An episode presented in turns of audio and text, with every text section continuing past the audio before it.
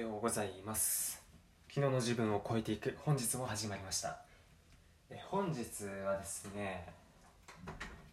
これからの時代は検索力がないと生き残れないよというお話をしたいと思います。皆さんスマートフォンだとかパソコンで検索することありますよね。でこの検索する力、まあ、これ自体がもう一つの新しい時代を生き抜く力になるんですよ。でこれどういうことかって言いますと何かを検索したい時にちゃんとその検索したい情報にアクセスできること。これができるだけであなたが一つまたね情報を得ることができる。でまた前に一歩進める。でこれ自体がもう能力ですよね。でまあ世の中には検索力がない人もいるんですよね。で僕なんかですと、まあ、25歳とかまあそれぐらい以下の人はいわゆる生まれた時から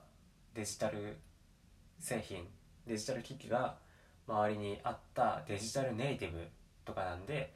まあまあ割とこの検索力っていうのは自然と身についていることだと思います。なんですけど、まあ、それ以上の世代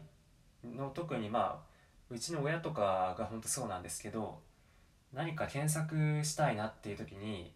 まあ、どうにもその検索の仕方がわからないらしいんですよね。親自身は普通にスマートフォンとかは使ってるんでその Google での検索方法がわからないっていう意味じゃなくてその情報にアクセスする仕方それがわからないっていうんですよね。で例えばなんですけどパソコンの壁紙に変えたいとかだとします。でその時に皆さんならどのように検索しますか？僕だったらパソコンスペース壁紙スペース変え方とかで検索をすると思います。なんですけど検索力がない人っていうのはこのパソコンの壁紙の変え方が検索できないっていう風になっちゃって、まあ、そこで止まってで誰か他の、まあ、例えばパソコンができる人にもう直接電話で聞いちゃおうとかそういう風になっちゃうんですよ。で自分でここでまあ、パソコンの壁紙の変更の仕方が検索する以外で調べられる人はいいんですけどこの人に聞くっていう行為ここが、えーまあ、よくない。一言で言うとよくないことですよね。これなんでかっていうと人に聞くっていうことはその聞く相手聞く相手の時間を奪うことになります。でこれは本当生産性が高くてもう1分1秒が忙しいっていう人相手だと特に嫌われますよね。でそんな1分1秒が忙しい人に対してまあその検索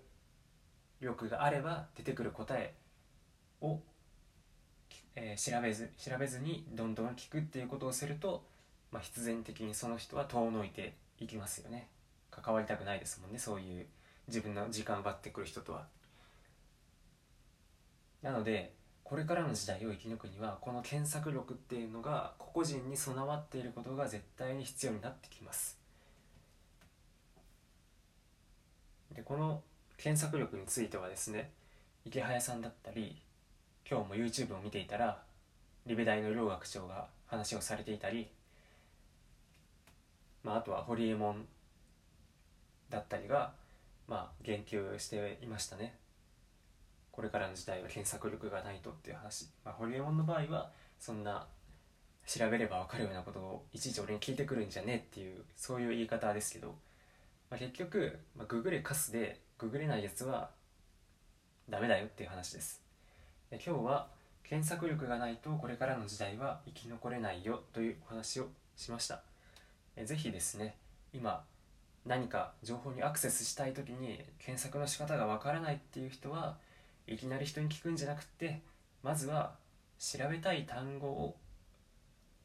単あ調べたいことを単語ごとに区切ってみてそれで一度検索するっていうことを始めてみてはどうでしょうか、えーそれでは今日もいってらっしゃい。